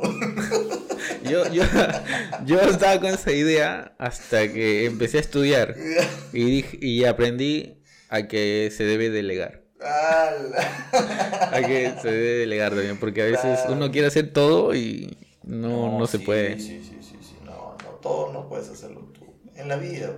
Claro. No hay forma, ni que No. fuera Superman. Cierto. No, claro, a mí cantando es algo que en realidad me, me gusta, me relaja. Jugar fútbol también me gusta mucho. ¿Y has viajado? He ido a Iquitos, conozco Iquitos, conozco Nauta, que es un pueblo de ahí también. Conozco Huancayo, Huánuco, Huánuco. Huánuco. ¿Qué tal es Huánuco? Huánuco muy frío, Muy frío. muy frío. Oye, eh, hay un sol hermoso. Me han dicho sol que, me han dicho que es, me han dicho que es, ese sol. me han pero- dicho que es hermoso Huánuco. Sí, claro, Oxapampa debe ser hermosísimo por las mujeres. claro, hay una colonia en Huánuco, no sé si de holandesa, no sé qué, pero ¿Ah, sí? por ahí están. Pozuzo, Oxapampa, Huánuco, Pero es muy Huancayo, frío. Pero hace mucho frío. Así allá. ¿Y Huancayo? en temporada de, de calor igual. ¿Sí? Sí. ¿Y Huancayo? Eh, Huancayo igual, frío. O sea, allá ves una, una foto de un sol brillante, un cielo azul, sin nubes, Y lluvia. pero qué tal frío que hace, hermano. Tú puedes ver el sol más brillante del mundo, pero hace un frío. A las 6 de la mañana me levanto como siempre, se- esté donde esté. Me levanté 6 de la mañana en Huancayo a lavarme la, la mano. Después de, de lavarme los dientes, caía este, pedacitos de hielo en el caño. Ah, Ah, dije, no, acá no puedo estar más. Estuve dos días, ¿no? dos días nomás. Y después la selva, la selva sí te la conoces toda. No, no todo. Conozco una parte de la selva. Me hubiera, que, hubiera querido hacer algo así de turismo vi- vivencial, pero no he podido por tema de tiempo, porque fui por cosas puntuales nada más allá. Pero sí me divertí, ¿no? Hay discotecas. ah, claro que no me fui por las mujeres ni fregando, ¿no? O Es- sea, es- y yo tuve una profesora que me enseña este, planeación, me dice, si un hombre va a la selva no va a querer venir. ah, ¿Qué tan cierto es eso? eh, en realidad... No queremos algo- comprometerte, pero... Tiene algo de cierto, ¿no? ¿Sí? Sí, hay mujeres muy guapas, hay mujeres este, muy sueltas de, Bastante. de, de entrar a la conversación, de Del trato. de- sí, Muy sociables. Muy sociables. Son personas este, que son muy cómicas. Siempre buscan la jerga, siempre buscan el, el ejemplo para hacerte reír por algo. O sea, Mm. son, son personas muy... Que, Entonces que tiene sentido cuando dicen son personas muy alegres. Así es, son muy alegres. Son como la calamina las mujeres a veces allá. ¿Y cómo es eso? Si no la clavas bien, se vuela. claro. Vamos a tener que ponerlo explícito. Vamos a tener que colocarlo explícito. Menos mal que Anchor te da la posibilidad de colocarlo explícito, una E para, para restricciones. No, sí, ya. No, sí. Oh, pero allá lo que me gusta de la selva, que la gente es muy... O sea, tú llegas a una casa, esa persona te recibe como si fuera un familiar tuyo. Ah, sí. Hola, ¿qué tal? ¿Cómo estás, papito? ¿De dónde eres? Esto, sí, de Lima. Ya no importa, ven para acá. Tu mamá es tal persona. Yo la conozco a tu mamá desde muy joven. Ven para acá. ¿Tienes sed? Ya, te traen tu tazón, si es que tienen, ¿no? Masato. Un trago así. No es un trago, es una bebida de la selva a base de yuca. Mm. Heladito. Oh, qué rico. Ya te vas a la casa de tu tía, tu tía ya está haciendo ya su leña para que ponga sus plátanos maduros, bellaco que le llamamos acá, ¿no? O sea, Ah. una visita tuya es comer, comer, y comer y comer. El, el desayuno, el desayuno comienza a las 6 de la mañana, no como acá que a veces la gente se levanta a las 8, 10. 11. Si está- 11, si estás de vago, 11. Pero allá te levantas 6 de la mañana y ese desayuno dura hasta las 12 del día. Conversa y conversa riéndote, Sí. riéndote. Todo el santo desayuno estás que risa, que risa, que risa, que risa. Son gente que así, muy, muy activa, muy, muy pilas. Muy espontánea a la hora de conversar, Muy ¿no? espontáneos, claro. Allá hay, pucha, hay anécdotas que de repente por, el, por los niños que nos están escuchando de repente no puedan escuchar. No, ya estamos, ya, ya estamos en, Ay, en explícito ya. No, ya está explícito ya. Ah, ya, porque allá, por ejemplo, hay un- una frase, el tacacho. Mm. Entraba un niño, su papá y su mamá estaban este, viendo televisión en el cuarto. Y viene el niñito de cuatro años con su media lengua y le dice, cuidado mamá, están haciendo tacacho, ¿ah? Cuidado tacacho. Taja, ja, ja, ja, ja, cada rato de Y eso es una anécdota que cuentan así todas las personas. Que... Si tú escuchas la anécdota y conoces a una persona, así no la conozcas. Porque dicen, por ejemplo, hay una frase de una señora que se casó eh, con un joven, muy joven, la señora muy, muy, ya muy adulta. La señora tenía como 60 y se casó con un chivolo de 20. Wow. Y la señora se llama Pastorita. Pastorita. Conocida la señora Pastorita por todo el mundo porque su anécdota se ha recorrido por todo Nauta. Se fue a casar con el chivolo de 16 años y le dice el padre, señora Pastorita, ¿usted quiere casarse con el joven? Redoblado que sí, padre, redoblado que me caso. Y eso ya es una frase ya de todo el mundo. Todo el mundo la utiliza ya. Redoblado. Redoblado. Redoblado, padre. Redoblado. Redoblado. Cuando te casaste me dijiste También redoblado que sí. Nauta es un lugar muy anecdótico, muy, muy chévere, la gente muy bonita. Te atienden muy bien. ¿Toda tu familia es de allá? Mi mamá es de Iquitos y mi papá es de San Martín, así que tengo sangre por los dos de la selva. ¿Y cada cuánto tiempo te vas para allá de, de- de visita o paseo? Depende. Desde mi último viaje han pasado dos años. Después te, te has ido a, a la sierra, Sí, a Huánuco, a Ayacucho. fue- ¿Eso fue por qué? ¿Por trabajo o No, eso fue buscando un familiar que se ha desaparecido. ¿Sí? Había, se había desaparecido por más de 20 años el hermano de mi mamá. Lo buscaban, ya lo daban por muerto, nadie sabía nada de él. Un día nos dieron un dato, una luz en el camino tan oscuro y decían que estaba allá y fuimos y sí, llegamos a dar con su casa. Todos daban razón de él, pero él ya no vivía ahí. Ya, Ya se había mudado a Huancayo. Por eso pasé de Huánuco a Huancayo. ¿Y, ¿Y lo llegaron a encontrar? Sí, lo llevamos Ah, a ¿sí? encontrar, sí, y lo trajimos pues, después de 20 años Wow. desaparecido. Pucha, ese fue el abrazo más largo que se dieron mis padres. ¿no? Mi papá, bueno, mi mamá con su hermano. Ah, sí. Después de 20 años se, se lograron encontrar. Parecía, este, vale la pena soñar, ¿eh? Sí, tengo algo que decirte. Tengo que decirte, ¿no? ¿Tú eres fan de las películas, las series o no te gusta mucho invertir tu tiempo en eso? No, sí, es una manera también de distraerme, ¿no? Y sí, también veo. ¿Cuál es la, la última serie que hayas visto? Eh, estoy viendo por segunda vez eh, La Ley de los Audaces, se llama la, serie, Audaces. la serie, o Suites en su nombre, o siglas en inglés, pero es La Ley de los Audaces, es algo que me gusta hacer también muy audaz. ¿Eh? Claro, o sea, si no eres audaz no eres nada. La, ¿Y la, la última película que hayas visto? La última película que he visto. Ah, volví a ver también El Camino del Guerrero. Una película motivacional también. Creo que es donde se rompe la pierna. Así es, esa. Muy He buena, ¿no? Sí, muy buena, he vuelto a verla. De, de loco nomás se, se quiebra la pata con su, Con su su moto, ¿no? Con su moto, ¿para qué sale todo borracho? eh? Pero sí, sí es muy buena, muy buena la Me, me película. vaciló esa, esa. Es una forma de, de, de abrir la mente también y me gusta. Me gustó bastante. ¿no? Motivacional es la película. Sí, me gusta mucho. Y tiene gran, grandes verdades, ¿no? En todo su rasgo de que a veces la gente puede vivir dormida toda su vida y eso es verdad. Muy cierto. La gente está en la Matrix. Bueno, fuera que en la Matrix al menos este, logres ver algo, ¿no? Sacarle provecho, pero si no le sacas provecho a donde estás, como dice la película, ¿no? Citándolo a él, no... La muerte no es triste. Lo triste es que la gente no vive como debería vivir. Esa es la gran verdad. La muerte no es triste, todo el mundo sabe que va a morir desde que nace, ¿no? o al menos se va enterando en el camino de su vida que va a morir y esa es una verdad, una verdad innegable, o sea, todo el mundo va a morir en algún momento.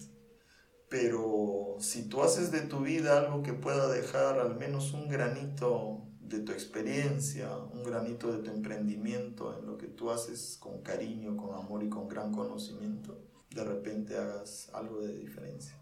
Es muy importante eso, dejar una huella.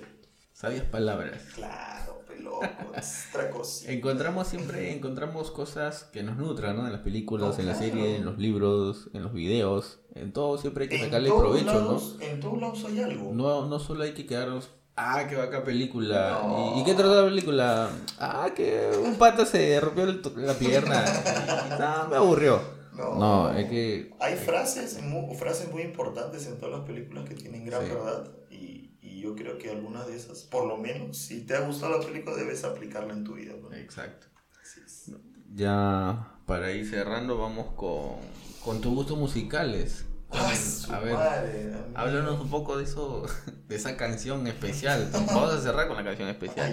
Pero, ¿qué, ¿qué, es la música que, que más oyes? Que, ¿Qué más te gusta? ¿Qué más me gusta? Me gusta la música que hable un poco de dolor, de melancolía, de llanto. No porque yo sea así, sino que me gusta cómo transmite, cómo logra transmitir una persona esos sentimientos solamente con su voz. Sin pegarte, te logra hacer llorar. me gusta eso. Entonces, si logras transmitir con palabras es algo que, que eh, a mí personalmente me nutre y me gusta. Hay, hay canciones que, muy aparte de las letras, la, la melodía es muy fuerte y transmite esos sentimientos. Por ejemplo, las canciones en español, obviamente, ¿no? Las entendemos, tenemos la letra, la melodía, todo, pero hay una canción en específico que me trasladó bastante a lo que tú mencionas, es de la banda, una banda de rock que es, se llama My Chemical Romance, que la canción se llama Elena. Cuando yo la escuché... ¿Elena no? o Elena? Elena nomás, el nombre de mujer. y cuando yo la escuché, la, la, sentí así triste, porque el cantante daba como gritos, algo así desgarradores. La tonada, la batería con la guitarra y todo, la sentía triste. La sentía que el pata reclamaba a alguien. Y yo solamente la escuchaba en inglés, no lo entendía, solamente yo sentía que eso me transmitía. y después de los años, literalmente de años, veo el video y le estaba cantando a su novia que estaba fallecida y estaba en el ataúd. y entonces yo dije, tiene totalmente sentido y me impresionó más aún la canción, la, la potencia del cantante, la melodía, todo. Claro. Y, y trasladó bastante. Claro, y, y, hay canciones, por ejemplo, el gran guitarrista Santana no necesita cantar para hacer música. Así, tiene excelente. Vi un video de hace muchos años de Santana, estaba todo sudado, polo sudado y no paraba con la guitarra y, y la gente se conmovía con, con las tocadas. Y eso es, eso es una manera de transmitir y yo creo que si nosotros queremos hacer algo en la vida, también tenemos que aprender a transmitir lo que queremos. Hay que impactar a las personas, ¿no? El, como dicen, la primera, la primera impresión es lo que vale y eso es una gran verdad. Si tú quieres emprender en lo que tú quieras hacer en tu vida personal, en tu vida profesional, en los estudios, si tú dejas una primera impresión muy buena, es posible que ya tengas un 90% de lo que tú estás queriendo. No tienes tiempo para equivocarte y volver a hacerlo de nuevo, ¿no? tienes que prepararte y hacerlo bien en la Una primera. Una persona tiene que despertarse todos los días diciendo, hoy es mi día. Si tú estás con la pesadez, tú te has despertado, has tenido, no sé, lo que sea, has tenido un mal sueño, has llorado en tu sueño, lo que X fue. Tú tienes que despertar todos los días con un, con un pensamiento positivo, sí o sí. Así tú no lo quieras ver así. Yo lo veo así hoy en día porque cuando yo me iba desganado a trabajar, cuando yo me iba, ay, he soñado feo, creo que algo me va a pasar, mentalmente llegaba, renegaba con mi papá porque algo me decía y no me gustaba, o todo el día paraba renegando el trabajo, y por a veces motivos así me caía, algo me pasaba, me chancaba los dedos de repente con la comba, o se rompía el palo y me caía de los andamios. Se te malogra el día. Se te malogra el día. Entonces, eso es una gran verdad. Si tú te levantas con el ánimo y dices, este es mi día, compadre. Hoy la voy a romper. Tiene que ser así. No hay forma de que tú retrocedas los minutos y, ah, no, ya la cagué. Ahora recién voy a levantarme con ganas para que me vaya bien. No, no hay forma, chaval. Tú tienes que levantarte con el ánimo a tope todos los días, siempre. Así al día, así al día anterior te fue mal, eso fue ayer. El día de hoy tienes la posibilidad de poder arreglar las cosas. Ya de ayer ya fue. ¿Qué género de música es la que escuchas más? Más. Escucho un poco de reggaetón romántico, bastante diría yo. ¿Cuál? ¿2010? Uh, 2010, 2000, Rakini Kenway. 2010, el 2008. Acá ha, la maravilla. ha sido, no sé, muy, marca, muy, muy, muy marcado, ¿no? El 2008, 2009, 2010. O sea, un referente para mí que me digan, hoy y es algo que me voy a acordar, Rakim Kenway. ¿No? Claro, porque esas música, esa, esa música pues era música para llorar, nada más. No era música para bailar, ¿no? no música para que tú te cortes las venas, compadre. Así como los hemos tenían a, Panda, los que queríamos sufrir teníamos a Ricky White. sí. Sí, música, eso, cumbia, cumbia, salsa. Escucho algo de Guayno también, de William Luna. Más que todo él, creo. Y siempre repito. Un poco de, de folclore. Sí, siempre repito la misma canción. Niña Chai, eh, este, ¿qué más? Linda la Cholita. Y solo repito eso. No me gusta el resto. Mm. A veces soy así, o sea, me gusta una canción, la escucho casi todo el día, sin aburrirme. Ya, si por ahí me ah. aburro 6 de la tarde y ya pues te puedo poner otra música. Ah, y, el género que cantas, que te gusta cantar en, tu hobby, en tu rato libre, es, ¿qué es? ¿Cumbia? Balada, balada. sí es. Creo que es algo que, lo que más me sale porque he intentado rapear y no me ha salido. Hay que probar, cholo. Si no pruebas, claro. no sabes para qué eres bueno.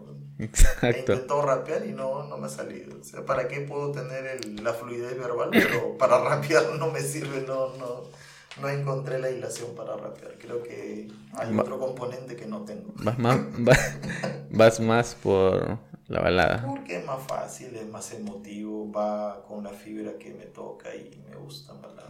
Y una canción especial. Danos esa canción especial, ya saben chicos, su canción especial lo escuchan en Spotify.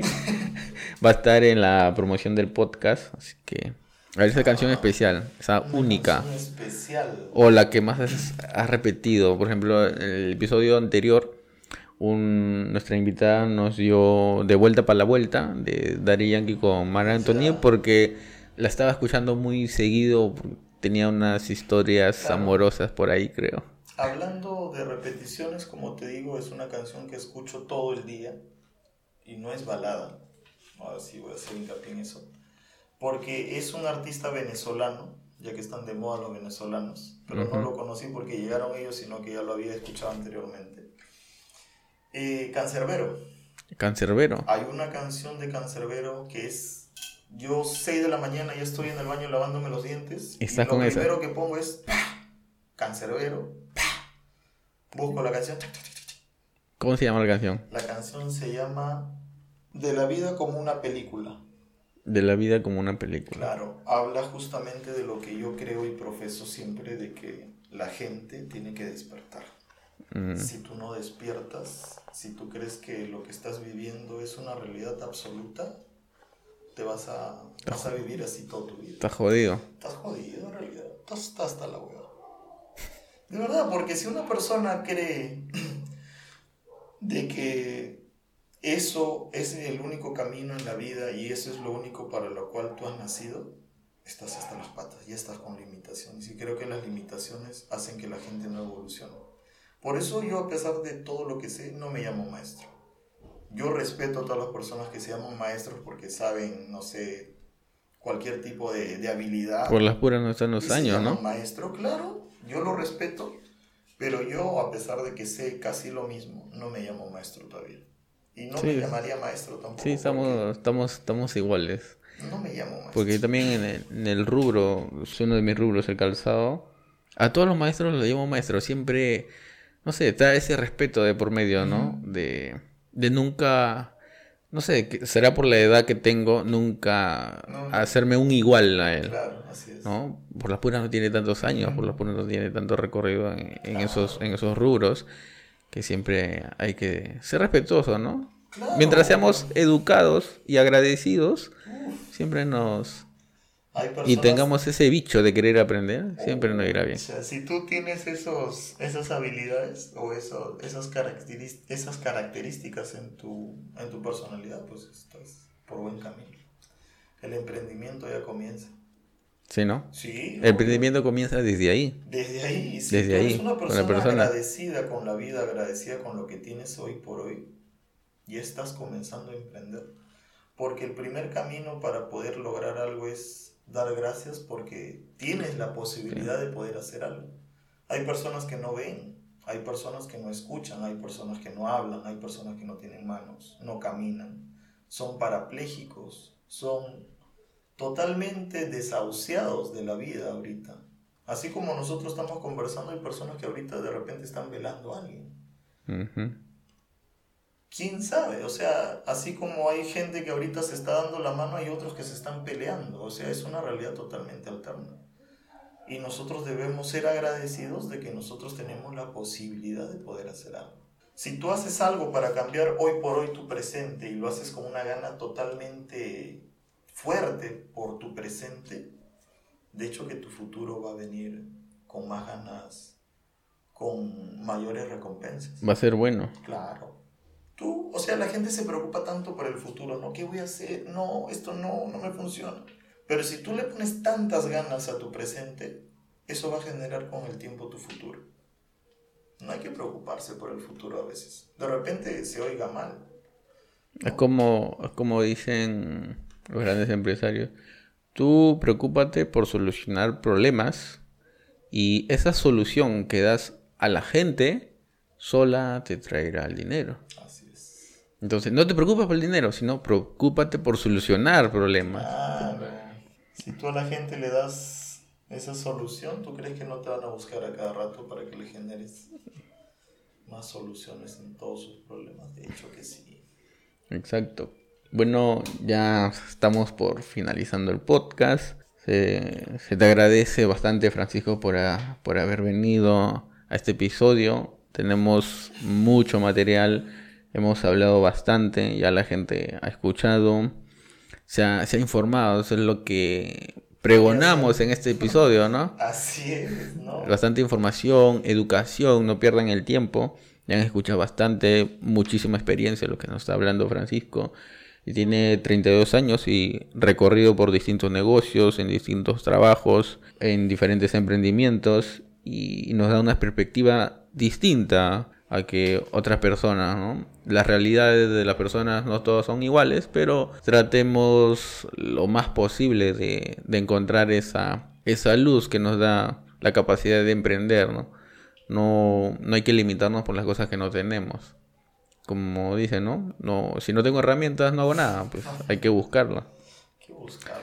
Pues sí, nada, gracias Francisco por, por haber venido a este episodio. Muchas gracias, Jair, de verdad ha sido un una mea culpa, creo, todo lo que he dicho.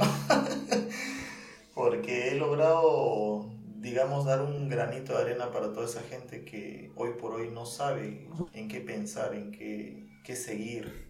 Pero la única forma de, de, poder lograr algo es seguirse uno mismo, preocuparse por uno mismo. No, no hay otra salida. Si tú te preocupas por ti, por el conocimiento, por tratar de saber, vas a llegar a hacer grandes cosas. Es la única solución, no hay otra solución. Y que ya no vean TikTok. Ya no vean TikTok, hermanos. Deja, esto es guerra, Dios mío. No, pucha, yo de verdad cuando veo que la gente está viendo esto es guerra, me da ganas de apagarle su llave cuchilla y que se a dormir. me da una cólera. Oye, hay tantas cosas que uno puede hacer para nutrir el cerebro, no sé. Sí, hay un montón de cosas. No bueno, sé, ya. ajedrez, jueguen damas. Oye, mira, hablando de ajedrez a propósito, me estoy metiendo una partida de ajedrez antes de dormir. Cada noche. O sea, después de todo el día que tengo mis cosas, en la noche me meto una partida de ajedrez con, con la máquina y, trato de ganarle y me voy a dormir. a veces me gana, pero ya. pero no sé, trato de, de descargar un poco la mente y tratar de dormir. Claro, Lo, que, lo que yo hago es, hago, trato de seguir un poco de lo que dice Wick, el, el genio del cerebro. El chino ese que trata de maximizar el tema del cerebro un chino, no. Yo estaba escuchando a un hindú que se llama. Sí, sí, ah. Barbón. A él lo estaba escuchando yo. no sé cómo. Sí, algo así. Sí, estaba siguiendo su canal en YouTube y, lo sigo a veces. Sus videos a veces son de 8. Cabrales. ¿Has escuchado de Facundo Cabrales? Sí, argentino. También. Ese es una, es, una, persona que es muy sabia. Sí, ese escucha bastante de mi viejo. Siempre nos ha hecho escuchar. De claro, nos ha hecho escuchar bastante. Y por eso creo que, o sea, te nutres porque alguien también inculcó a nutrirte, ¿no? Y en base a así, mi viejo bastante nos ha nutrido sobre cosas de educación. Mi viejo no le gusta este TikTok, no le gusta eso guerra, no le gusta, no le gusta ni siquiera que prendamos la tele para distraernos, sino cosas, noticias. Si no es noticia, no es nada. Pero la noticia también está hecha para que la gente viva de miedo. Sí, hay, hay, hay, hay bastantes, ¿no? Bastantes que tratan de manipular las situaciones. Claro, te manipulan, o sea, si, si lo hemos vivido y nos hemos dado cuenta, imagínate lo que hace a nivel mundial la televisión con la gente. Te vive, está hecha para que la gente se distraiga de lo que está pasando. Nadie pregunte el porqué de las cosas Sí, y ahora este ahora ha salido que le han perdonado la deuda telefónica, ¿no? El jurado, el, el tribunal, los, los jueces. libre y ya pasó ya, no hay, nadie sabe más. Y la, y la, la televisión, nada, nada, nada. Claro, ahí no se menciona nada de teléfono. a todos los comentarios que salen, este, a todos los comentarios, todas las publicaciones que hace el comercio, el Canal 4 o algunos periódicos que sigo, le comento. Su noticia, ah, ya y la deuda telefónica, a todito no estoy jodiendo. Le comento, le comento, le comento algo. Porque sacan tonterías, sacan de Ivana Turbe, sacan de Beto, sacan de noticias, sacan tanta tontería. El comercio, imagínate. Si tú evalúas esas cosas, es verdad. Se junta la televisión, se junta la prensa escrita, se junta el internet para que la gente viva hueveando en su casa. Huevea en su casa. te dan noticias. Que no te nutren, que no, te interesa. ¿A ti qué te importa si Iván Iturbe tiene siete, siete maridos, 20, ya se va a casar, se va a divorciar? No nos interesa a nosotros, compadre. Tú dame, no sé, una oportunidad de negocio, dame un distribuidor que esté libre, una empresa que se pueda comprar por mil soles, no sé, algo en que invertir, compadre. es eso nunca lo van a sacar, ¿no? Jamás. Eso está para la gente que tenga más accesibilidad de dinero, no para la gente pobre. Más acceso a la información oculta. Así es. Esa, esa información este, prestigiosa, esa información más necesitada. El internet, si el internet sería tan transparente como, como la gente en un mundo muy perfecto sería, nosotros sabríamos que esto es verdad, que esto es mentira, esto no va a funcionar, pero no, el Internet está hecho para engañar a la gente.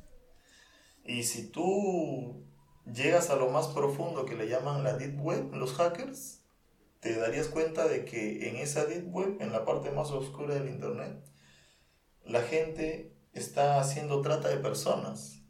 La gente comercia órganos, la gente vende droga, la gente vende seguidores de Instagram, venden cuentas de Gmail, hackean cosas, hacen terrorismo. Ahí está la realidad. Ahí está la realidad, pero la gente no. La gente está en el Instagram, la gente está en el Facebook. Como dice mi viejo, si vas a usar el Internet, por usarlo para cosas buenas, ah, nutritivas, productivas, no para estar hueveando.